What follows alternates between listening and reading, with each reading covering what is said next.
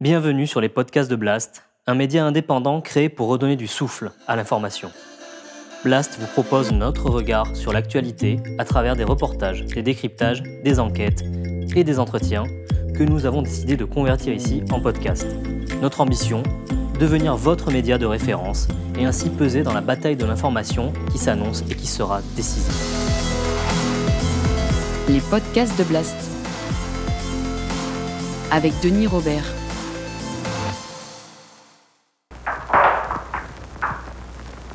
Casseurs de cailloux ne sont ni des cantonniers, ni des travailleurs du bâtiment. Ce sont des producteurs de lait.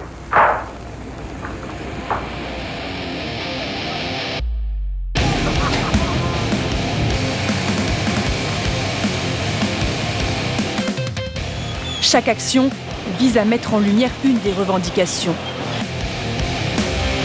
Nous voulons absolument euh, rechercher des conditions de travail meilleures, une meilleure organisation.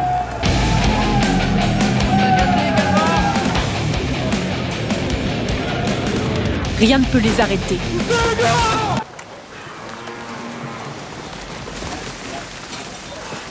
On peut s'expliquer sur la, la notion de, de, plus heureux ou moins heureux de, des anciens par rapport à nous. Hein. Ça, le bonheur, c'est autre chose alors là.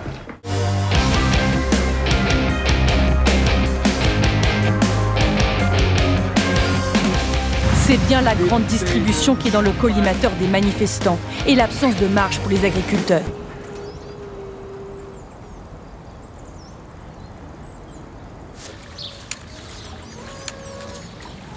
Oui, mes poules. Oh ben. Oh ben.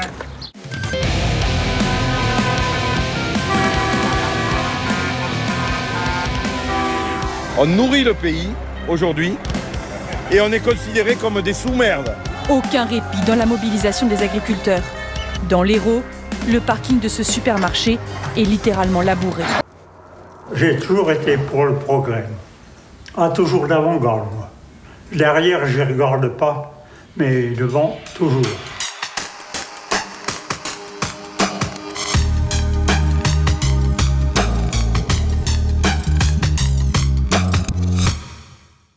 Perret, je suis évidemment heureux de te, te voir. Tu étais là il y a un an pour une fiction. Là, tu es là pour un, un documentaire euh, qui, qui, est incroyable. Enfin, moi que j'ai vu, j'étais, j'étais scotché. D'abord, je voudrais te féliciter pour ta, ta, campagne de promo parce que bloquer toute la France comme tu l'as fait, euh, comment, comment tu t'es débrouillé quoi, avec la FNSEA et tout ça c'est... J'ai beaucoup d'amis agriculteurs et c'est vrai que ça fait six mois qu'on prépare la sortie du film avec eux et ça c'est bien, le timing bien est plutôt goupillé, bien, bien, réglé. Ouais.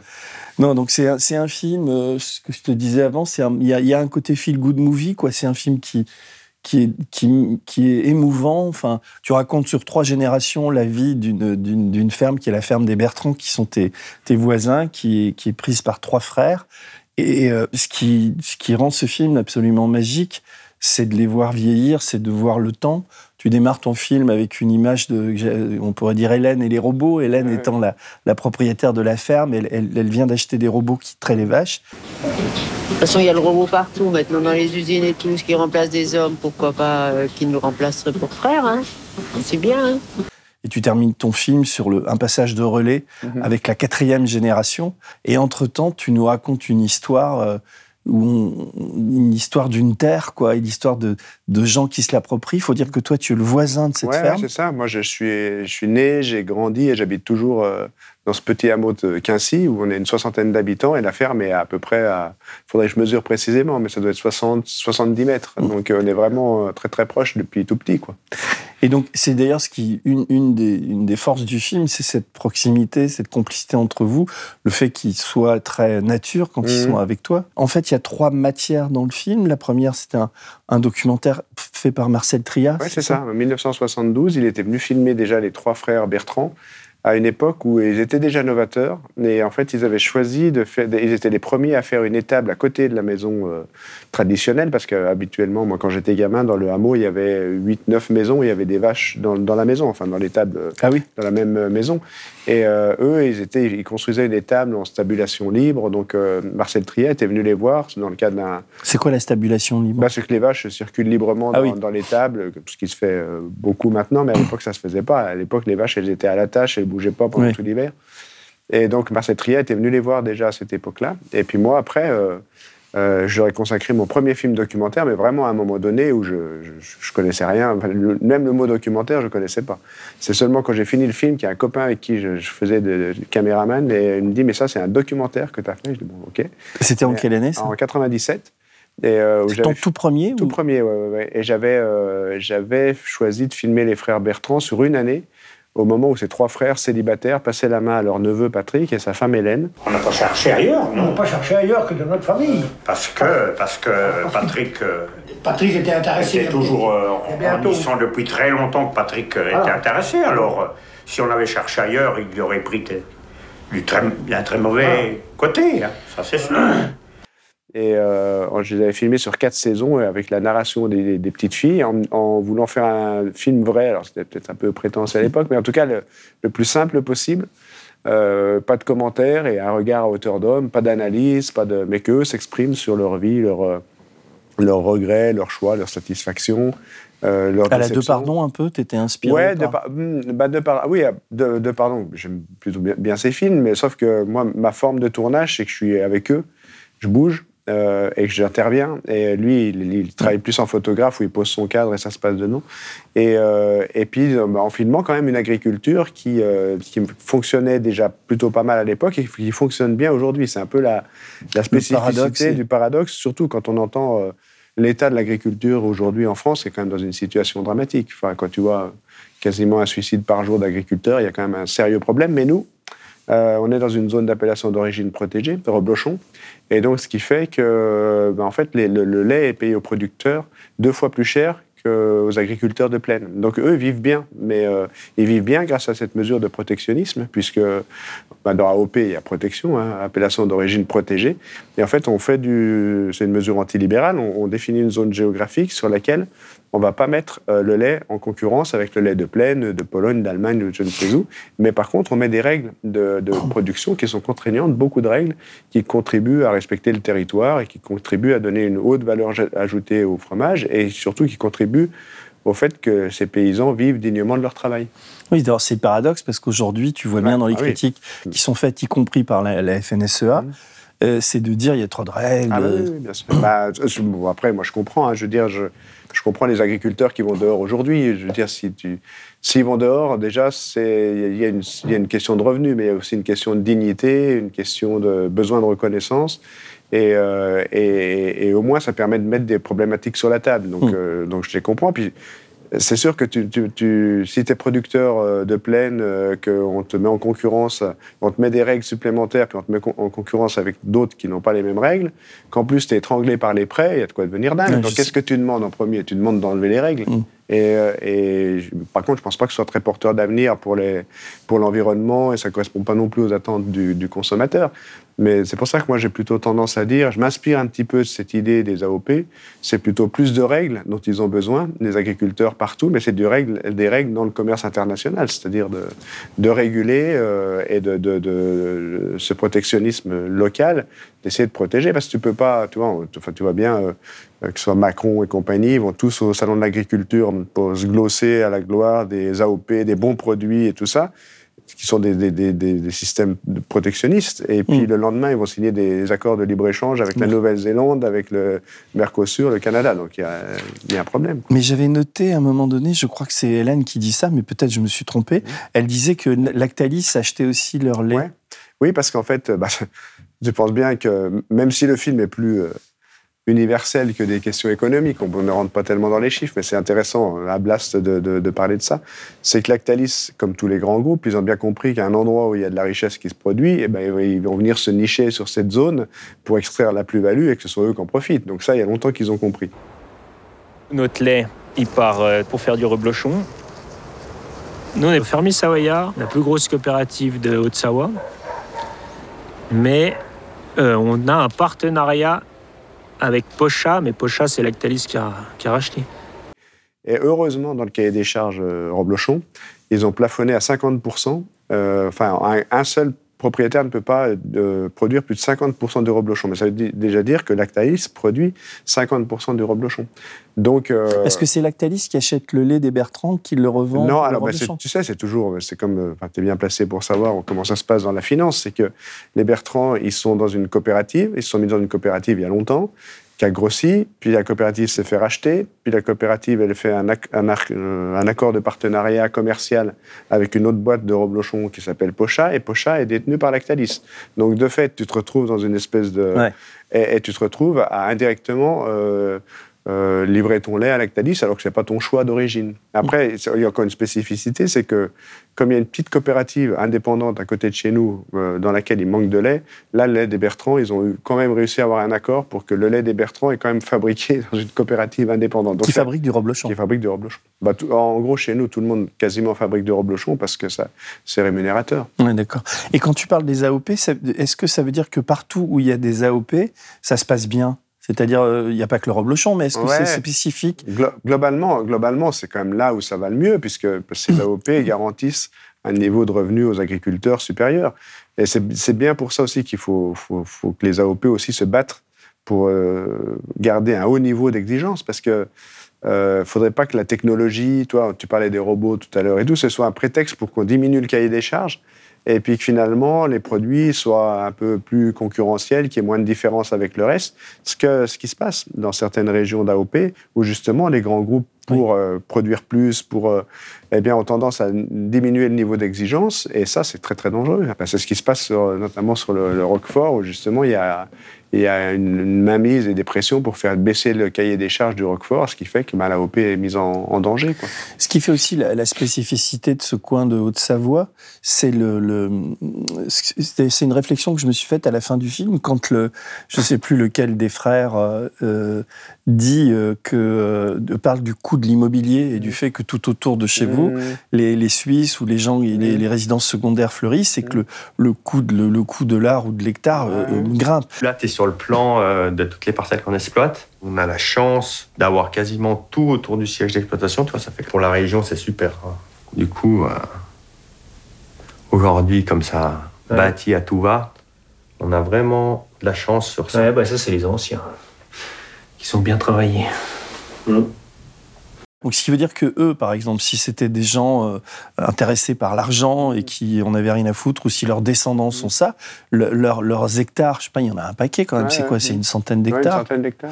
Euh, ils leur vendent, une- ils sont Ouais. propriétaires d'une fortune immobilière. en même temps, c'est ce qu'on raconte un petit peu dans le film, puisqu'on s'installe dans le temps long. Il y a, il y a tout ce discours assez philosophique euh, de la part des trois frères sur le besoin de laisser une ça, nature ils sont incroyables. Enfin, Ah, le- ouais, ouais, c'est- c'est- faut quand même le dire. C'est quand même des personnages qui se. J'ai noté des phrases. Nous sommes ennemis de la médiocrité. Ouais. C'est ce qu'il dit au début. des philosophes, le sens de la vie. Est-ce qu'on était plus heureux avant qu'aujourd'hui? Enfin, euh, est-ce que voilà, il y y, y a beaucoup de beaucoup, oui, beaucoup de réflexions sur la vie. Et eux, en fait, le travail d'une vie, parce qu'ils se sont rincés au travail, cette génération-là que je filme en 1997. Ils n'avaient pas de capitaux pour Bah financer ouais, leur donc ils ont tout fait par le, par le travail et euh, en espérant se moderniser, en espérant se libérer du temps, éventuellement trouver une femme. Et bon, le- le- l'échec à ce niveau-là est, euh, est constaté par André, qui a une phrase terrible où il dit c'est un succès sur le plan économique, mais c'est un échec sur le plan humain, puisqu'ils n'ont pas construit de famille. C'est c'est quand même une certaine réussite, oui, sur le plan économique, mais à part ça, c'est un échec sur le plan humain, puisqu'on n'a su faire que ça. Alors, euh, je pense pas que. Il y a de quoi être fier, je pense pas. On a, fait notre route euh, comme le destin nous l'a dessiné, mais il y aurait peut-être eu mieux à faire. C'est pas logique et c'est pas du tout la chose à laquelle j'avais pensé un instant. Moi, je, je me voyais euh, tout jeune, je me voyais pas autrement que faire comme tout le monde, faire fonder une famille, surtout, que j'aime terriblement la compagnie. Mais le boulot, on a décidé autrement, on a tellement été accaparé et puis euh, l'ambiance euh, de l'époque était tellement à l'exode rural que ça te venait même pas l'idée de, de vouloir euh, essayer de chercher à en fonder une de famille parce que tu savais très bien que tu serais incapable de la faire vivre comme les autres et que ce serait obligatoirement le drame, ça irait pas. Mais en même temps, ils ont construit une ferme qui est, qui est un bel outil de travail, on peut dire maintenant. Et leur travail, ça a été aussi de rassembler toutes ces terres autour du village et de les faire classer en agricole, en terre agricole. Donc on peut pas construire. Ah, on peut pas construire. Voilà, elles sont classées. Et, ça, c'est pour préserver, euh, c'est pour préserver les fermes. Mais c'est sûr que la pression immobilière tout autour en Haute-Savoie, on a, il y a 10 000 habitants par an en plus en Haute-Savoie. Donc euh, parce qu'il y a du boulot dans la vallée de l'Arve. ben, C'était le sujet de reprise en main euh, Hmm. de la fiction de l'an dernier. Dans la mécanique de précision, il y a des gens qui viennent de frontaliers, travailleurs frontaliers pour aller travailler à Genève. Il y a les stations de sport d'hiver au-dessus, donc du coup, il y a eu beaucoup de gens qui viennent se masser sur ce territoire, donc la pression foncière est euh, importante. Alors comment reprise en main Donc c'est le, le film de, de- qui est sorti au cinéma l'an passé. Il a fait combien d'entrées au final? Un peu plus de 100 000. C'est très bien. C'est Oui, pour, oui, à l'époque, vraiment, on a, on a, et on peut d'ailleurs remercier euh, les téléspectateurs de Blast et enfin tous ceux qui suivent ce qu'on fait, parce que c'est vrai que c'est vraiment les gens qui sont venus voir le film qui ont permis au bouche à oreille de marcher Ouais. Et qui fait qu'on s'en est plutôt bien sorti dans une période où on était encore en sortie de Covid. Donc pas là, je parle de toi à titre personnel, dans ton parcours. C'est-à-dire que tu, tu peux passer, hein, tu te, te, te dis pas plus euh, réalisateur de fiction que de documentaire. Tu Non. peux passer de l'un à l'autre. Ouais, ouais. Pour beaucoup de gens, le- le- le- le- le- la fiction, c'est le, Graal, c'est Mm. le piédestal sur Ouais. lequel tu... Moi, non. Je, je, je- je- c'est plutôt en fonction des sujets que j'ai envie de traiter que de temps en temps, la fiction s'y prête mieux, de temps en temps, le documentaire s'y prête mieux.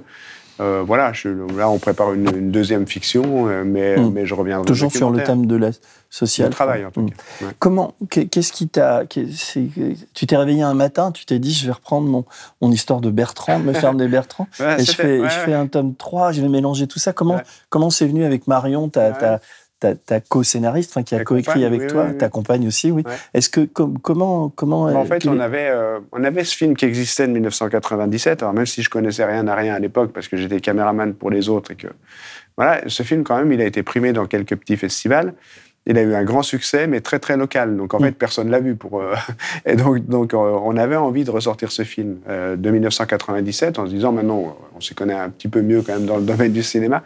Et puis, euh, et puis ben, à un moment donné, Hélène, filmait, que je filmais en 1997, qui rentrait dans la ferme, elle nous dit maintenant c'est à moi de partir à la retraite et on envisage de me remplacer par des robots de traite. Alors là, on s'est dit c'est le moment de reprendre la caméra. On retourne un an avec eux et on mélange toutes les périodes pour pas en faire un film chronologique, mais pour montrer à la fois ce qui est immuable, à la fois ce qui change, et puis de, de- voir comment les, périodes se répondent pour en faire un film euh, finalement sur la vie en général.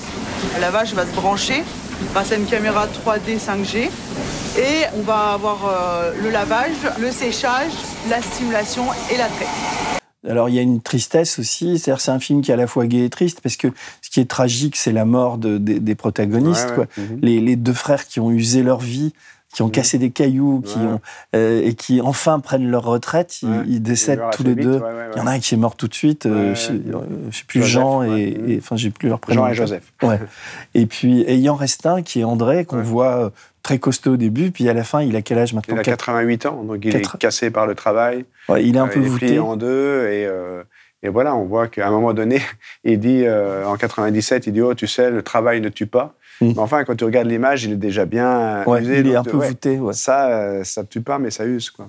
Et, et c'est c'est un philosophe, quoi. C'est quelqu'un qui, euh, qui, je sais pas quel, quel est son niveau d'études. Bah, euh, certificat d'études. Ouais. Toute la Mais il a- génération d'agriculteurs. Il a une sorte de, de enfin, toi c'est ton voisin, tu le Ouais. connais bien, mais quelle, quelle, quelle beauté, quelle Ouais, bonté, Quelle, quelle philosophie de Bah, vie, tu vois, quelle je- tolérance. Ta, ta- ta question est int- intéressante parce que c'est vrai que pour beaucoup de gens, euh, euh, ben, les agriculteurs, ils, enfin, ils sont, ils savent pas bien s'exprimer, ils sont pas. Mm. Et en fait, là, tu fais la démonstration en donnant du temps à quelqu'un que c'est pas parce que tu n'as pas fait d'études que tu es un idiot et que tu ne te cultives pas après. Lui, il a acquis une tonne de savoir par la- par l'expérimentation, mais aussi par les lectures, par les échanges. Et c'est un- quelqu'un qui a un niveau de langage aussi qui est remarquable. Ouais. Et, euh, et tout en étant allé à l'é- à l'école jusqu'à l'âge de 14 ans. Et j'aime bien casser un peu ces clichés, parce que même André, qui, qui évidemment, il a, il a des grandes moustaches, il a, pas, il a tous les critères un peu discriminants par l'image. Ouais. Quand tu le vois, tu dis, putain, le pauvre gars, il n'a pas bougé de son village, ça doit pas être... euh, Mm. Puis en fait, tu lui donnes du temps, et il déroule son, voilà, toutes ses analyses sur la vie, et tout en travaillant et tout, et tu, tu vois le niveau d'intelligence du gars. Quoi. Et la famille a ça quand même. Je sais pas si tu as remarqué, mais sur toutes les générations, Oui, ils ont même quand les- même cette, cette, cette, cette intelligence, cette vivacité d'esprit, de réflexion, de savoir qui on est, à quoi on sert, vers quoi on veut aller, etc. Il y a une, il y a une à, à- à l'heure où en France euh, on voit monter les haines, les extrémismes, le racisme. Enfin, je vais pas te faire un, un- un panagérique de ce pays. Là, tu as ce truc de, de la bonté, de la générosité, c'est de la tolérance. Et pourtant, c'est des paysans, c'est des mecs qui bossent, c'est des mecs qui, euh, qui, qui sont, en fait, ils tiennent des propos d'une certaine manière assez politiques. Je sais pas ce qu'ils votent, je sais pas s'ils sont d'ailleurs, ils peuvent être à droite ou à gauche, j'en sais rien, mais il y a quelque chose dans le partage et dans, il n'y a pas la peur de l'autre, il y a, y a quelque, et c'est- un message finalement que le film délivre. Ouais. Et t'es un peu incongru, toi, dans le peut-être dans le dans la, ce qui se passe en ce moment médiatiquement autour de la, la, la révolte des, des agriculteurs, du rôle. Comment tu, je, je t'ai vu, tu, tu passes un peu dans les, les plateaux de télé, quoi. Et les gens oublient peut-être que tu as fait un film sur Mélenchon, que tu es quand même engagé, euh, euh, non pas comme Ouais, militant, mais comme Bon, comme disons que citoyen. mon, ouais, mon, mon, mon œuvre, j'allais dire mon œuvre, faut pas trop, non plus la péter, mais en tout cas, mes films traitent d'une manière générale des questions sociales et des questions du travail. Donc là, on, on, on encore là-dedans, mais c'est sûr qu'il est, c'est un film peut-être plus personnel. Et, euh, et euh, il est peut-être moins politique au sens politicien du terme, mais par contre, on raconte quand même euh, l'évolution d'un métier, des conditions de travail, etc. etc. Mais c'est sûr que je vois bien dans les médias comme je suis reçu aujourd'hui, plus 4T dans Télérama, donc c'est Ouais. la, la gloire, tu vois. Et, et je me souviens aussi que quand j'étais reçu dans les médias, quand j'avais fait le film sur Mélenchon, ou même le jeu du soleil sur les Gilets jaunes, Ouais. les, les journalistes, c'était comme ça, tu vois. Et, et là, tu vas à Radio France, tu vas à Ouais, France rouge, Télévisions, c'est super, c'est beau, c'est super. Moi, j'ai l'impression de faire le même métier et de filmer à la limite Mélenchon euh, euh, comme je filme André. Je veux dire, Mm. j'ai la même technique. euh, je, suis, je suis tout seul, souvent proche, et puis je m'intéresse aux gens euh, Mm. et, et pas au discours, surtout pas de discours. Tu vois. Non, non, mais je, je vois bien. Est-ce que tu as l'impression que dans les. Tu as fait beaucoup de débats, là, tu es, passé dans Ouais. plusieurs médias. Est-ce que tu as l'impression que te- te- ta parole est dissonante? Est-ce que tu peux t'exprimer? Est-ce que quand tu, comme tu, y- tu, t'es- t'es un- Mm. tu y vas, euh, là, j'imagine, ça faisait longtemps que tu n'y étais pas allé. Est-ce que tu sens qu'il y a une sorte de pression euh, pour, pour, pour, pour faire passer un message de soutien au gouvernement de, de, de, de- que- comment, com- et, et comment tu vois, toi, l'avenir de l'agriculture Mm. par rapport à ça? Comment tu peux te. Moi, je, moi, clairement, hein, je, je- je sais à peu près où je mets les pieds et pourquoi je pourquoi j'y mets les pieds. Donc, euh, j'ai un message à faire passer, bon, déjà sur la sortie du film quand même, Mm. et puis essayer de porter un- quand même un, un message d'espoir et euh, de montrer aussi une histoire qui va bien. Il faut aussi raconter les Mm. histoires quand elles vont bien, parce que c'est ce qui donne l'espoir aux gens. Parce que je veux dire, si tu déprimes tout le monde tout le temps, c'est pas comme ça que tu fais des militants et c'est pas comme ça que tu fais des gens qui se redressent, quoi. Mm. Parce que moi, on en pense qu'on en veut des paysans, mais moi, qu'ils aillent dehors, c'est un peu comme ça aussi sur les gilets jaunes, qui crient leur colère, leur révolte, je trouve ça plutôt sain. Mm. Euh, et euh, après, bien sûr, il y en a qui disent c'est les, les fachos, les machins et tout, mais déjà, il n'y a pas que ça, parce que la- l'agriculture française, c'est hyper divers. Et, euh, et- et je trouve que quand on souffre, il n'y a rien de pire que. Enfin, il vaut mieux aller sur euh, bloquer un, un péage que se mettre au bout d'une corde, quoi. Donc, Ouais. euh, et puis surtout, ça permet de mettre les problèmes sur la table. Moi, je suis franchement content. Je veux dire, euh, j'ai vu quand même des débats quand même à la télé, même si on sait à peu près comment marche la, la télé de grande audience, mais où on pose la question quand même de la grande distribution. Enfin, si tu mets en parallèle des, des citoyens qui payent 10% de plus leur, leur nourriture, euh, les agriculteurs qui, qui voient leur revenu baisser de 10%, puis tu vois, pendant ce temps-là, la, la grande distribution se gave, euh, il n'y a pas besoin d'avoir fait Saint-Cyr pour savoir où est le problème. Tu vois, il y a plein de choses comme ça. Ou même sur la question des- du traité de libre-échange, qui est quand même remis en cause. Alors, tu as Gabriel Attal aujourd'hui qui fait le mariole, qui dit « Je vais m'opposer contre l'accord du Mercosur », alors que c'est les mêmes qui préparaient cet accord depuis plusieurs années. Ouais. Mais justement, c'est à ce propos, est-ce que tu as, l'espoir que le, le- comment dire, le rapport de force qui est un petit peu en train de s'installer, j'allais dire malgré la FNSEA et le- la, la- la- comment, la coordination rurale, je dis malgré parce que j'ai l'impression qu'ils jouent une sorte de double jeu, peut-être je me trompe, mais que ce rapport de force peut permettre de changer les choses. Comment tu, tu vois ce rapport de force qui est en train de se créer? Euh, Est-ce que, est que tu, tu penses que... Bon, Bah, pour l'instant, euh, les seules réponses qui sont amenées par le gouvernement, c'est quand même de tirer vers le bas l'exigence environnementale. euh, donc j'espère que ça aboutira à autre chose que ça. Euh, euh, après, moi, j'essaye d'être optimiste. Je, pense que quand on met des problématiques sur la table, euh, c'est bien. Et c'est bien d'écouter les, des fois les réponses qui sont données, mais des fois les réponses sont un peu à court terme. Ça conscientise quand même un petit peu les consommateurs et les citoyens sur ce qui se joue. Et ce qui se joue, c'est quand même de nourrir les gens. Donc de toute façon, sur cette question agricole et sur la question alimentaire, il y a des choix qui vont devoir être faits. Je veux dire, euh, à un moment donné, il va falloir nourrir 8 milliards de gens, donc c'est comment on organise tout ça. Et c'est pas le libre marché qui va permettre de le faire. Donc c'est quelles règles on met, où on les met pour pouvoir nourrir tout le monde, parce que sinon l'histoire elle va mal finir. Donc euh, donc de mettre ces questions-là, ça conscientise quand même, je pense, un peu les gens sur l'urgence de traiter de ça. Puis je suis plutôt content que euh, bah, que tous les syndicats finalement soient quand même euh, présents, bougent un petit peu, parce qu'il y a quand même, bon, il y a bah, quand même un, un esprit particulier chez les agriculteurs et que chacun essaye quand même de poser ses arguments. Pour l'instant, euh, c'est vrai que les réponses qui sont données, euh, c'est pas, c'est pas ce que je souhaiterais, Mm. Euh, parce que je pense que les paysans, ils ont besoin d'être protégés tout simplement. Et c'est pas de, en dérégulant, enlever des règles qu'on va les protéger.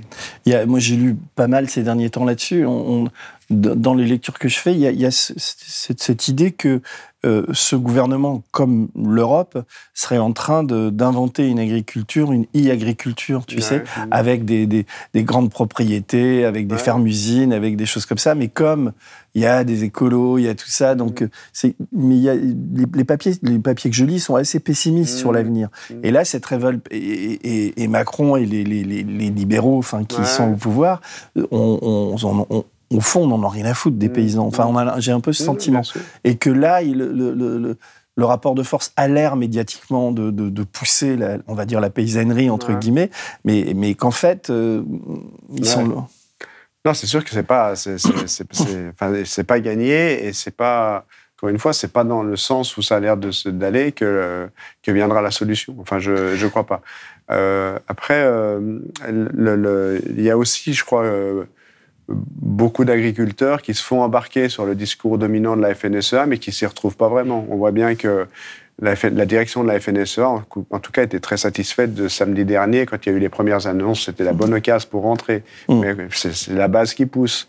Donc, euh, donc tant, que ça, tant que ça brasse un petit peu comme ça, je pense qu'on peut éventuellement voir émerger des choses. Mais ça, c'est mon côté optimiste. Ouais. Mais pour revenir à ton film, d'ailleurs, tu as une idée de ce que les Bertrand, enfin le- cette jeune génération, ou même André, si tu l'as Mhm. eu euh, dans le, mois écoulé, ce qu'ils pensent de, de ce mouvement, enfin, Ouais, globalement, dans le, dans le monde agricole, il y a quand même une, empathie. ouais, une empathie puis une solidarité. C'est vrai qu'il y, a- il y a une identification à ce groupe euh, sociologique qui est quand même vachement forte. Mm. Et donc, euh, globalement, les Bertrand, ils soutiennent le mouvement parce que, parce que voilà, ils appartiennent quand même à, à ce groupe social-là, euh, tout en étant conscients qu'eux sont privilégiés par rapport à ça. Mm. Et donc, ils sont aussi contents parce qu'eux se plaignent aussi d'avoir trop de dossiers à remplir, trop de trucs compliqués pour, pour la PAC. Pour, évidemment, ils ont la PAC aussi, ils ont toutes ces choses-là. Donc, euh, ils demandent aussi de la simplification. Après, euh, c'est sûr qu'ils demandent aussi euh, d'être protégés. Et c'est pas forcément, c'est marrant parce qu'eux, ils sont à la FNSEA, parce que, bon, une petite anecdote, euh, pendant très longtemps, je sais pas si tu sais, mais la FNSEA, tu étais automatiquement à la FNSEA. C'est-à-dire que la cotisation syndicale était prise sur les cotisations sociales de la Ah MSA. Ouais, je savais pas. Donc en fait, c'est pour ça que chez nous, il y en a plein, ils sont tous à la FNSEA, mais ils disent on est au syndicat. T'as pas, et au syndicat, c'est la FNSEA. Donc après, il y a eu la, évidemment euh, La Confédération paysanne, la après coordination. rurale plus récemment, mais euh, pendant très longtemps, ils sont là. Mais en même temps, euh, eux, ils sont plutôt à demander aussi du protectionnisme, c'est-à-dire d'arrêter d'ouvrir au cas de vent euh, euh, une agriculture qui ne peut pas être soumise à l'unique loi du marché. On n'a pas tous le même climat, on n'a pas tous les mêmes contraintes euh, géographiques, on n'a pas euh, tous la même météorologie. Comment veux-tu euh, mettre tout le monde comme ça en concurrence? Il faut faire du particularisme. Est-ce qu'au-delà est qu'au-delà du film, le- leur, leur réussite euh, en tant qu'agriculteur suscite des jalousies? Est-ce qu'il y a des... Parce que souvent, dans, le- dans les villages ou dans les... Ouais. Bah, disons que nous, globalement, les agriculteurs sur notre zone euh, vont plutôt bien. Enfin, ça marche plutôt bien. Donc, il y a pas. Alors, évidemment, il y a toujours de la jalousie entre les agriculteurs, ceux qui sont un petit peu plus modernes, ceux qui grappillent sur les terres, ceux qui. Enfin, voilà, il y a des, des philosophies différentes, mais globalement, ils se plaignent pas trop, trop de leur situation. Parce que quand tu dis que ça, ça, ça se passe bien pour eux, je crois pas que dans le film tu évoques leur salaire ou comment, Non, combien ouais. ils sont payés, etc. Mm. C'est un souhait de leur part de ne pas Oui, aborder alors, ces non, questions. c'est c'est plutôt un souhait de ma part, puisque ce film, il, est, il, il- il joue plus sur les émotions et sur le. faut qu'il faut garder un aspect un petit peu universel sur le sur le sens de la vie, le sens du travail, pour qui tu travailles, euh, à quoi tu sers, qu'est-ce que tu transmets, puis qu'est-ce qui va se passer derrière toi. Donc euh, c'est plutôt comme ça qu'on raconte cette fresque familiale. Et donc on a évité un peu tout ce qui était chiffres et données économiques. Alors sans, sans entrer dans le détail des chiffres, comment économiquement, c'est-à-dire qui là actuellement il y a, les, il y a, les, il y a deux, un frère et un beau-frère plus Mmh. la maman Hélène qui se salarient sur la sur la ferme.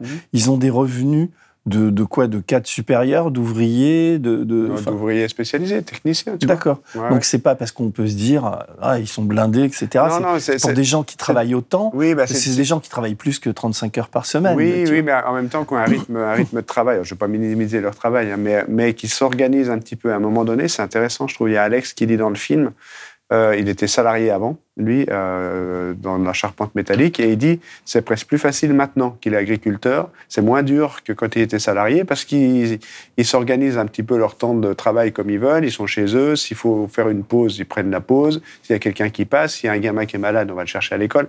Donc c'est compliqué. Mais ce quand ils disent on peut se prendre une semaine de vacances, Oui, alors jamais, sûr ils vont semaine- pas partir un mois à Saint-Trope, tu vois. C'est Non, mais c'est pas une, une question de moyens, c'est aussi une question d'envie et d'organisation, parce que les vaches, euh, tu les traites euh, 365 jours sur 365. Et, et- et ce qu'il y a chez eux, c'est qu'il y a une. euh, Comment dire Il y a- aucun moment, ils, ils- toi qui les connais bien, il y a eu de doute ou de même de, de se dire on va tout vendre et on va on va faire autre chose. Ils sont vraiment enracinés dans cette Ouais, terre et ils adorent ce qu'ils font. Ouais, ouais, bah, euh, non, enfin, je m'inclus là-dedans. On est très attaché au village où on habite. On a la chance d'habiter un petit hameau où euh, on communique beaucoup. Eux, ils sont très attachés aussi au village. Et puis, c'est vrai qu'on voit dans le film qu'ils sont contents de ce qu'ils font, qu'ils sont fiers de ce qu'ils font et qu'ils en vivent correctement. Donc, Mm. euh, pourquoi changer? Et puis, il y a quand même un côté dans l'agriculture où euh, il y a quand même toute la famille qui est là. Tous les quatre heures, euh, il y a les gamins qui sont là. Il y a Hélène, la grand-mère, il y a les fils. Et, et les gamins jouent dans la ferme et tout. Donc, il y a un rapport au, au temps et aux besoins de vacances qui est peut-être moins prégnant Ouais, que quand, Mm. tu bosses toute la semaine comme un, un malade et que tu, au bout d'un moment, tu dis, bon, euh, euh, ouf, il a besoin de souffler. J'avais relevé, là, pour, pour casser l'ambiance quand même, euh, en 97, donc c'était dans, dans ton premier film, je crois que c'est André qui dit ça, il dit sur l'évolution technique, euh, euh, je sais plus ce que j'ai mis, euh, on s'en est bien sorti, ça va, on est plutôt content, mais ceux qui sont partis ont eu raison, quoi, parce Ouais, qu'on ouais. a, quelque part, on a, on a raté notre vie, enfin, il y a Mm. l'histoire des femmes, ils se sont pas mariés, mais ça va au-delà, je veux dire, c'est, il- on a le sentiment que, il y en a un d'ailleurs des trois frères qui a l'air plus d'avoir d'être plus euh, d'avoir eu envie de faire autre chose et d'avoir été rattrapé. Bien sûr, ben, on passe vraiment d'une d'une génération d'agriculteurs qui a subi, c'est-à-dire qui n'a pas vraiment choisi. C'est un peu la fatalité qui fait qu'à un moment donné, il y en a un qui revient de la guerre d'Algérie, qu'il se retrouve tout seul à la ferme, l'autre part à la guerre d'Algérie et les parents lui disent mais euh, t'as intérêt de reprendre parce que sinon on est obligé de tout vendre. Ils sont obligés de reprendre, mais il dit mais moi c'est pas question que je reprenne tout seul. Donc il y a un autre qui arrive qui aurait bien fait autre chose, comme il le raconte très bien dans le film. mais Il veut pas laisser son frère tout seul. Puis il y a le troisième qui arrive, puis on dit bah allez hop on part à trois. Il y a une espèce de devoir comme ça. Et c'est très révélateur de cette génération d'agriculteurs qui où le célibat était très très présent. Cette génération de, de- de l'exode Ouais. rural. Moi quand j'étais gamin, je vais te dire tout le monde partait. Euh, nous, les gamins, on était vraiment les ploucs, hein, ceux qui restions dans, la, dans les villages de montagne. Quand je suis rentré d'Algérie, ben, je me suis expliqué pendant un bout de temps que j'étais vraiment pas heureux de, me- de mon sort, hein, de me voir cloué là. Et puis, trop consciencieux, j'ai pas osé prendre l'initiative d'y d'y foutre tout en l'air. Alors, je suis resté quand même, en pensant que, ma foi, on verra un peu plus tard comment qu'on ferait. Et puis après, ben, ma foi, on s'est attelé un peu trop fort à la tâche, on était un peu trop engagé, puis on y restait. Et eux, ben, ils sont restés. c'est parce que ton père était ouvrier en, en- en bas, quoi. Enfin, bah, en bas. enfin, il, il allait travailler à l'usine dans la vallée, ouais, Mm. mais nous, on est restés quand même dans le village. Mais j'ai beaucoup d'oncles et de tantes, tout ça, qui sont partis. euh, La modernité, elle se passait pas dans les villages. hein. Ouais. Non, mais je sais. J'ai habité dans un village et j'avais un grand-père qui, qui avait des vaches. Donc, tu vois, je, connais, je connais un peu tout ça. Il y a plus loin, d'ailleurs, j'ai noté une autre phrase. Il y avait il y a une sorte de fatalisme. Et, et je crois que c'est André qui dit ça. Il dit c'est un échec sur le plan humain. On a su faire que ça. Et alors, euh, sa vie, il a cette phrase qui est à la fois lapidaire et il dit euh, c'est le, c'est le destin qui nous l'a dessiné, Ouais, la, ouais, ouais. la vie. Il y a, il y a un côté. Ouais, euh, il y a un côté missionnaire aussi, enfin ouais, comme ça, et puis de, de- un certain fatalisme où, euh, bah, à partir du moment où on s'engage là-dedans, euh, finalement, euh, on, on sait déjà dans quoi on s'engage et que ça va marquer le- de- dans une autre carrière professionnelle, tu dis, bah, je vais peut-être faire ça trois ans, puis quand ça me saoulera, j'essaierai de changer de boulot. Là, tu sais que quand tu pars, tu reprends une exploitation, tu, tu, tu, tu pars pour la vie quasiment. Donc, Ouais. euh, et, et ça, ils sont conscients de cette, euh, cette fatalité, ou en tout cas ce, ce, ce point de non-retour dans lequel ils vont s'engager. Et il y a, il y a- alors tu, démarres ton film avec avec les robots, avec les Ouais. ces, ces, ces trucs. Enfin c'est comment je dis les robots, mais c'est Ouais, quand même très très très- au point quoi. ouais, C'est-à-dire des un, un appareil pour traire les vaches qui qui qui fonctionne avec un ordinateur. Mm. De même, la nourriture des vaches est, est gérée par ça, donc c'est- c'est une facilitation, mais ça coûte quand même très très cher. ouais. Il faut le rembourser. Ouais. Donc c'est euh, Bah, eux, et- ils sont, ils contrairement à ce qu'on entend, eux, c'est pas parce que ça fonctionne plutôt pas trop mal. Ils sont pas surendettés. C'est pas des aventuriers euh, de la finance. Bah, quand même, ça tu vois. coûte- ça coûte un oui, bras, Ça coûte cher. Ça coûte 250 000 euros les deux robots qu'ils mettent, Amortissables sur 10 ans. Donc euh, voilà, c'est pas, si tu veux, c'est pas un truc complètement euh, Délirant. délirant et non calculé. Mais moi, j'aime bien commencer euh, aussi ce film-là par ces robots de traite comme ça, parce que je, je sais que ça, ça, ça bouscule un petit peu, d'autant plus auprès des gens qui suivent ce que je fais, en disant Ah, c'est la technologie qui arrive, on s'éloigne du vivant, c'est toi, ça peut bousculer. Mais en fait, tu te rends compte que certes, il va y avoir des robots, certes, ils sont mécanisés, mais en même temps, il y a une, très- une grosse conscience sur le, le besoin de respecter le territoire et que finalement, la technologie, elle n'est pas incompatible avec l'environnement. Et ça, c'est pas un discours que tu entends tout le temps. Parce qu'en fait, et puis même sur la robotique, euh, la robotisation, eh bien, il semblerait que pour une fois, de mettre des robots de traite euh, dans une exploitation agricole de cette taille-là, ça s'adapte pas à tout, hein, euh, eh bien, euh, ça soit directement les travailleurs eux-mêmes qui bénéficient de l'allègement de, de, de- Ouais. de- de peine et de, de douleur. Moi, je suis assez preneur quand c'est ça, parce que c'est un petit peu ce qu'on nous avait vendu dans l'industrie. À l'époque, il y avait la robotisation, on disait, voilà, les tâches pénibles vont être enlevées des ouvriers et les robots vont les soulager et tout. En fait, bon, euh, ça a surtout soulagé le nombre d'emplois. Et puis, ça, les, les emplois qui sont restés, ils ont été pressurisés, stressés euh, sur des gens qui étaient ni formés pour, ni payés pour, avec beaucoup de, oui, beaucoup de pression. Donc, les ouvriers, ils n'ont rien gagné. Ceux qui ont gagné, euh, c'est pas, en tout cas, c'est- ça s'est pas passé au niveau des ouvriers. Que là, comme les paysans, ils sont propriétaires de leur outil de travail et qu'ils sont maîtres un petit peu du temps sur l'organisation de la ferme, si les robots arrivent à faire en sorte qu'ils ne soient pas obligés de traire tous les matins, tous les soirs, comme ça à chaque fois, c'est les travailleurs eux-mêmes qui bénéficient Bah de la oui, non, mais technologie. c'est assez frappant. Et puis il y a aussi, alors, je vais faire l'éloge de la vache, quoi, parce que euh, euh, je suis pas végétarien, mais je suis pas loin peut-être de le devenir un jour, Mhm, même si, euh, tu vois, je, Bah oui, on diminue je- tous. Je, je, il y a une, il y a une beauté des vaches, quoi. Il y a un truc, ce qui est magnifique dans la ferme, c'est que les prénoms, d'ailleurs, il s'appelle Ravioli, l'autre qui s'appelle Jugeote, l'autre Ouais, que- ouais, ouais. Et combien il y a de vaches d'ailleurs? Une centaine? Une centaine de laitières, mais comme ils veulent absolument rien acheter, ils font eux-mêmes leur élevage. Ils en ont 170, 180 avec les jeunisses avant qu'elles arrivent à l'âge adulte. D'accord, ouais. Puis on les voit sortir dans les prés, Ouais, enfin, ouais, etc. Et alors, je, je mets ça en parallèle parce que je venais de voir ton film et, je- et en zappant sur la télé, je tombe sur un débat, je crois que c'était à BFM, avec une journaliste du, du, du Figaro et puis je sais qu'il y avait un, un ancien journaliste de Libé qui s'appelle Jean Quatremer, que je connais bien et Ouais. avec qui j'ai travaillé. Et il vantait ces gens-là, le- le- les, les fermes-usines. Mhm. Et il y avait cette, cette journaliste du Figaro, qui est une spécialiste visiblement de l'agriculture, qui, euh, qui s'énervait contre les gens qui trouvaient que les vaches hublots, tu sais, ces fameuses vaches, Ouais, et- ouais. ouais, qui, pour moi, c'est le, le- le symptôme absolu de tout ce qu'il faut pas faire. Et elle expliquait que c'était des vaches qui étaient en très bonne santé, Mm. qu'il fallait absolument pas euh, dénigrer, etc. Et y a, y a, ça a suscité aucun, euh, comment dire, aucune, aucune réprobation sur le plateau, quoi. Ah. Bon, Et tout ça le va monde- avec leur idéologie. Moi, je, tu vois, là, l'autre matin, j'étais à France Inter à la matinale dimanche matin et j'avais euh, avec moi Jean Viard, qui Ouais. invitait partout.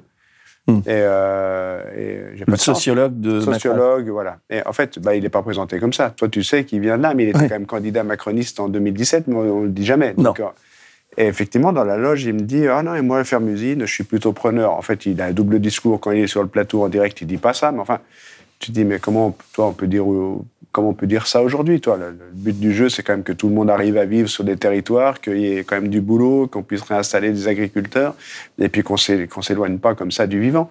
C'est pour ça que je reviens à mon histoire de, de ferme et de robots et tout. On est, nous, dans une ferme moderne mais avec un bien-être animal qui, est- qui va plutôt de façon croissante. Bah oui. Euh, parce que en fait, il y a un cahier des charges qui est contraignant, mais Marc et Alex, par exemple, ils ont euh, et Hélène, puisque euh, elle est officiellement à la retraite depuis décembre, mais à l'époque ils avaient fait ensemble, ils ont élargi l'espace vital des vaches. Ils leur mettent de la musique quand ils traient, Oui. ils ont des brosses et tout ça. Et puis le ca- cahier des charges leur impose de toute façon sortir les vaches au moins 150 jours par an.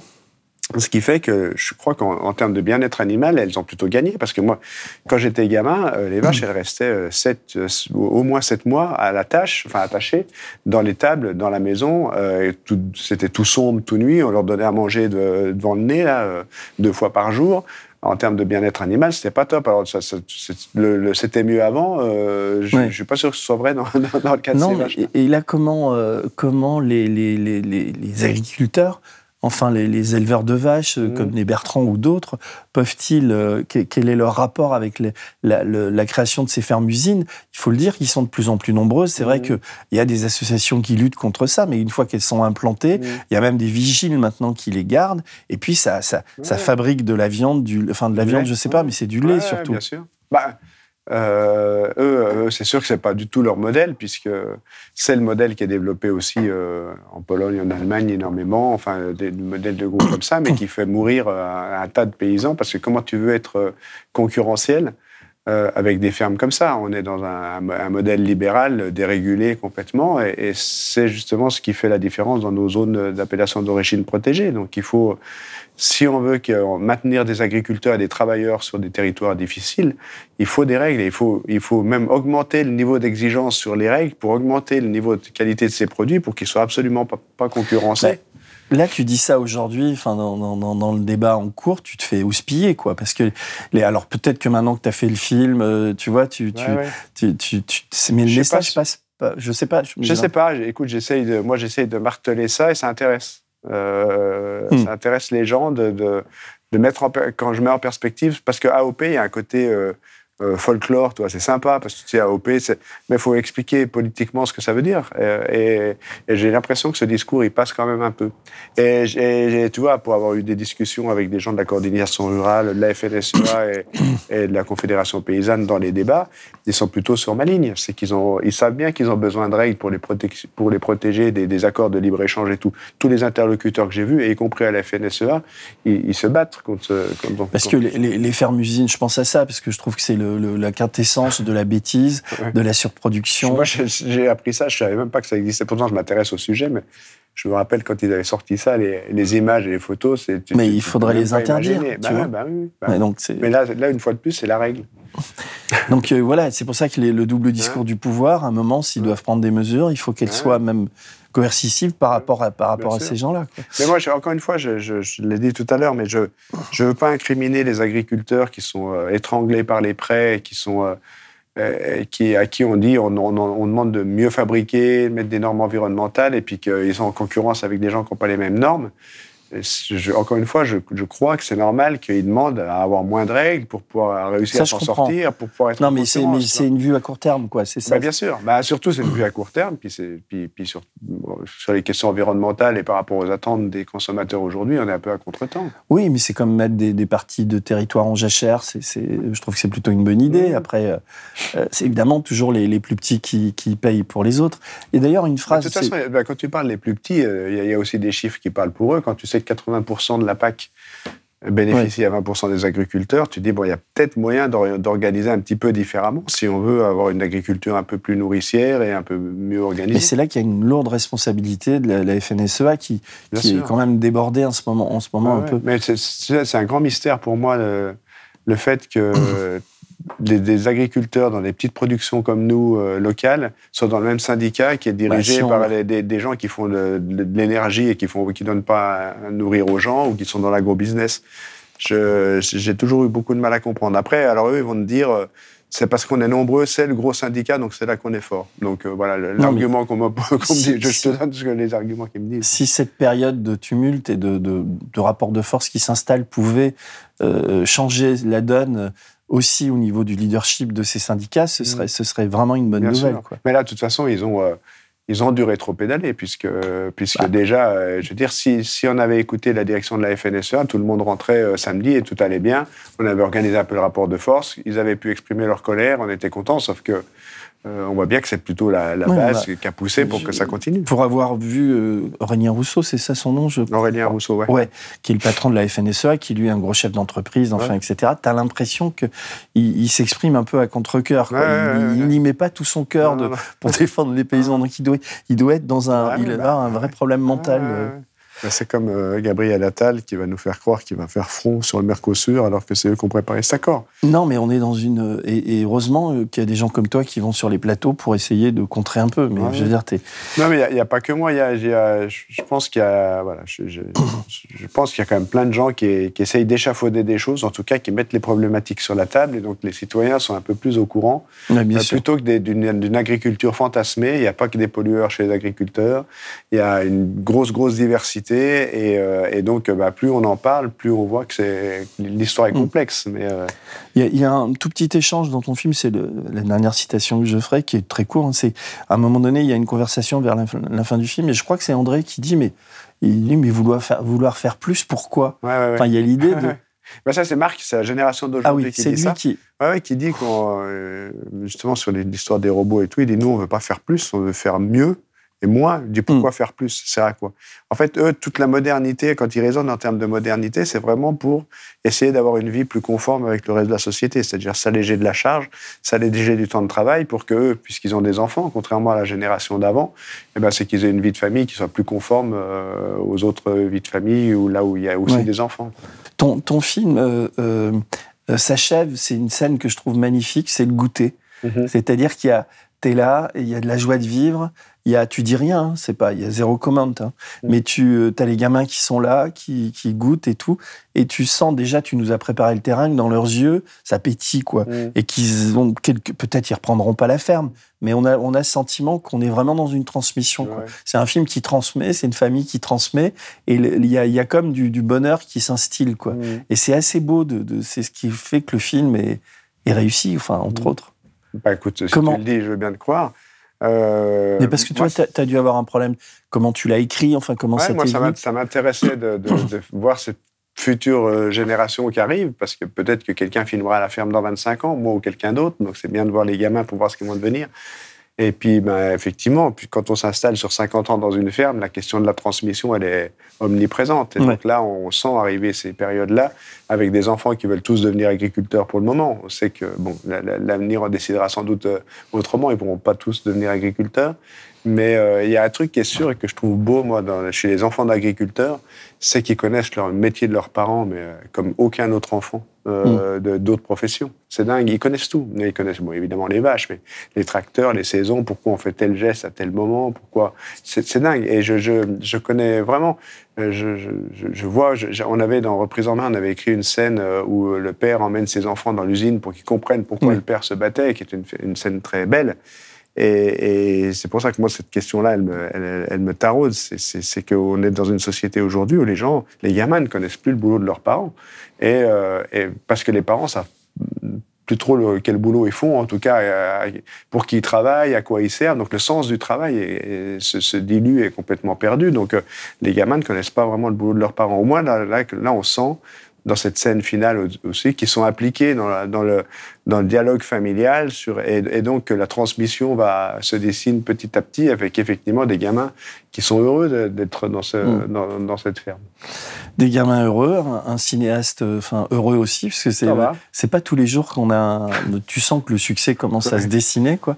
Et nous, on est, moi, je suis en tout cas très content de t'avoir euh, reçu aujourd'hui et, euh, et, et de dire que ce film est magnifique, quoi. Et donc, il faut Mhm. aller le voir. Il met de bonne humeur et en plus, il fait, il fait gamberger. Merci beaucoup, Gilles. Ben, merci pour l'accueil. Blast. À bientôt. Bon courage pour la suite aussi. Ouais. Et nous, bah, pour la suite, il faut que vous vous abonniez, il faut que vous faites des dons, quoi. Blast ne vit que, c'est pas tellement de la générosité, c'est une forme d'implication, quoi. C'est-à-dire, quand on s'abonne à Blast, on s'abonne à un projet, Mhm. euh, on est une coopérative, comme tu le sais, tout est redistribué dans l'outil de travail, les salaires, etc. J'ai pas Donc- touché mes dividendes cette année. T'en auras pas. Mais tu t'es abonné ou pas? Ah non, je suis pas abonné, je crois. Bon, voilà, on a fait un abonnement, là. Ah bon, d'accord. mais je le note. Parce que l'abonné, si tu veux, toutes les semaines, il y a une newsletter. non, je te fais de la pub et tout ça. Et euh, par exemple, la semaine prochaine, on dira euh, l'émission avec Gilles Perret. Ouais. Enfin, tu vois, on, on envoie un petit extrait. Et puis il y a aussi des, des- on a une newsletter. Non, mais euh, ça, oui, oui, j'ai vu, j'ai vu. Mais c'est vrai que je- je- je- je- j'avais donné des sous au début, après je. Bah, après, j'ai dû m'abonner l'année dernière, puis après je suis pas sûr que je me bah non, mais comme on n'est pas très bon, nous, en, en ingénierie et tout, il faut Ouais, qu'on mais- s'améliore aussi. Il faut bah, qu'on tu sais, si tu voyais moi le merdier que. Bon, enfin bon, peu importe. On il faut, qu'on se faire. un peu, nous aussi. Bon, en tout cas, abonnez-vous à Blast et puis, et puis merci à tous et à bientôt. Au revoir. Merci. Merci, Gilles, hein, beaucoup. Salut, à bientôt. Si vous avez aimé ce podcast, s'il vous a été utile, n'oubliez pas de nous mettre des étoiles ou de le partager autour de vous sur vos réseaux sociaux. Blast est un média indépendant, et si tous nos contenus sont en accès libre, c'est grâce au soutien financier de nos blasters et abonnés. Pour nous soutenir, faites un nom unique ou mensuel et rendez-vous sur blast-info.fr. Blast, c'est aussi une web télé disponible sur YouTube et Peertube et présente sur tous les réseaux sociaux. Alors suivez-nous et pour ne rien rater de nos contenus, abonnez-vous sur notre chaîne YouTube.